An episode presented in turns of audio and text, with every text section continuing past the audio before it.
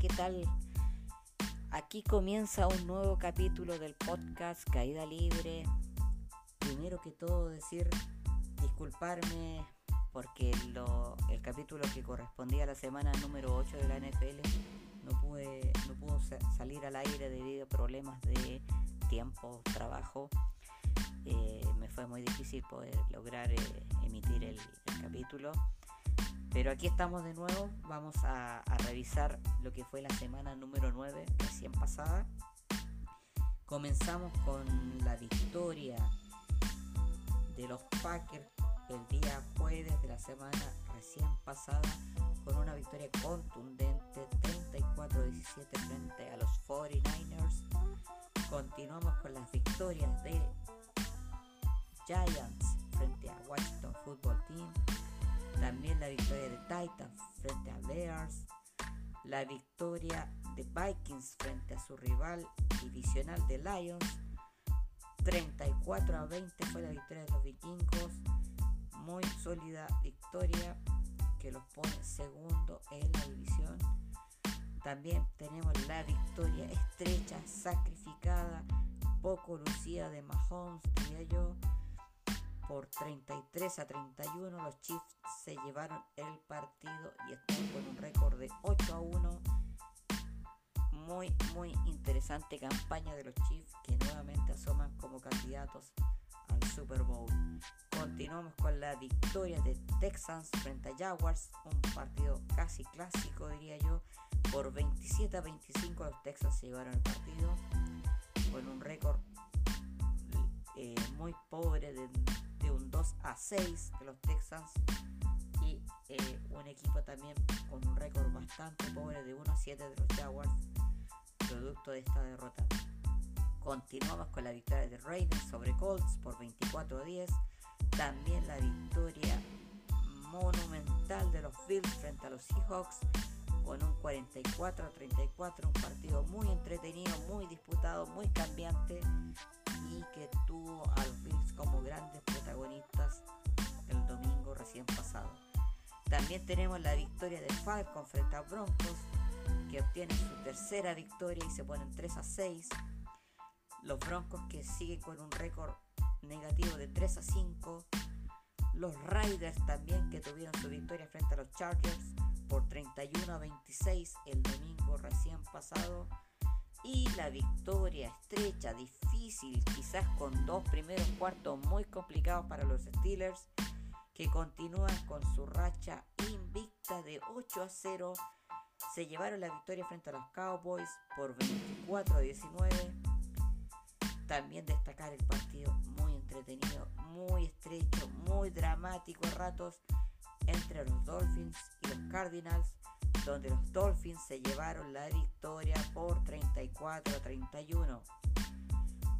Destacar la victoria aplastante de los Saints por 38 a 3 el domingo en prime time, un partido que prometía ser muy estrecho, pero fue una victoria aplastante, durísima derrota de los Bucaneros de Tom Brady, pero gran, gran, gran partido del de, equipo de Saints de Drew Brees compañía.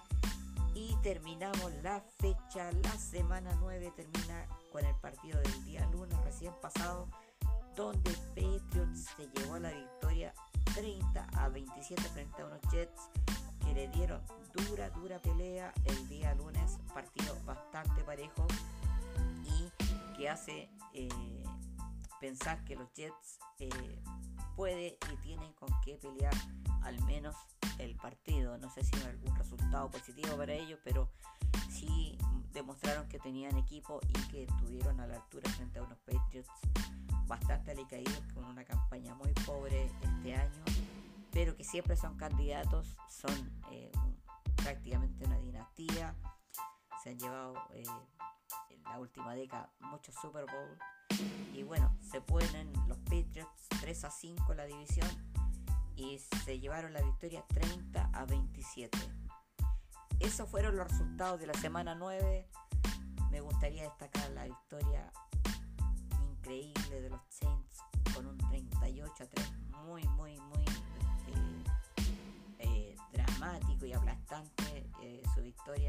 No existieron los Bucaneros, fueron a llevar en su propia casa. Tom Brady también tuvo un partido para el olvido, con algunas jugadas bastante eh, penosas, pero bueno, esperemos que se reponga en la próxima, la próxima semana. Los Cowboys dieron duro, duro partido, duro, dura, hicieron un duro encuentro frente a unos Steelers que venían tremendamente embalados con sus victorias y su invicto. Tuvieron durante dos cuartos los Cowboys en la victoria en sus manos. Luego se diluyeron un poco y asomó el equipo sensación de esta temporada, que son los Steelers, que sin tanta huella diría yo, se están eh, poniendo en el primer lugar de la clasificación divisional y de la temporada porque son los únicos invictos hasta el momento. Decir que los Raiders eh, están teniendo una marcha bastante sólida. Se ponen 5 a 3 con la victoria frente a Chargers y asoman con, como un equipo a mirar y a tener en cuenta para los playoffs. Pues bien, me gustaría, como siempre, destacar a quienes vamos a votar eh, en nuestra encuesta de Twitter arroba Mauricio Salva con B larga para que voten y vayan a votar eh, por su equipo fracaso, eh, jugador fracaso, eh, franquicia fracaso, no sé cómo, ustedes quieran elegir.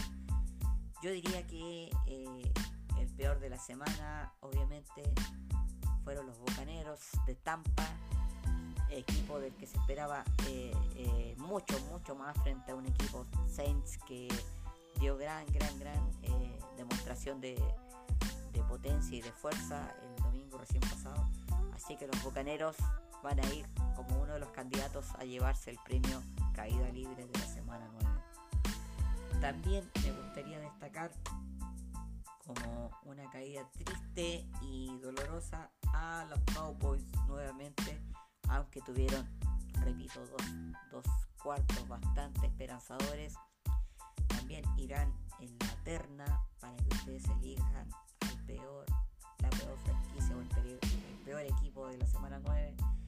Ojalá eh, voten y vayan y comenten lo que les ha parecido lo peor de la semana 9 en mi Twitter, arroba Mauricio Salva. Por último, y ya parece ya una tradición, los Jets obviamente porque no logran salir del fondo, están 0 a 9, mm, demostrando quizás en, este último partido un poco más de jerarquía para pelear un partido. No sé si para ganarlo aún, pero pelearlo y disputarlo y ponerse codo a codo frente a su rival. Así que Jets, Bucaneros en forma excepcional por su derrota inapelable frente a los Saints y las Cowboys serán la terna que ustedes deberán eh, votar en mi Twitter. Esto ha sido todo por mi parte. Voy a dejar algunos audios de amigos y oyentes que han querido participar de este programa. Les mando un gran abrazo y será hasta la próxima semana.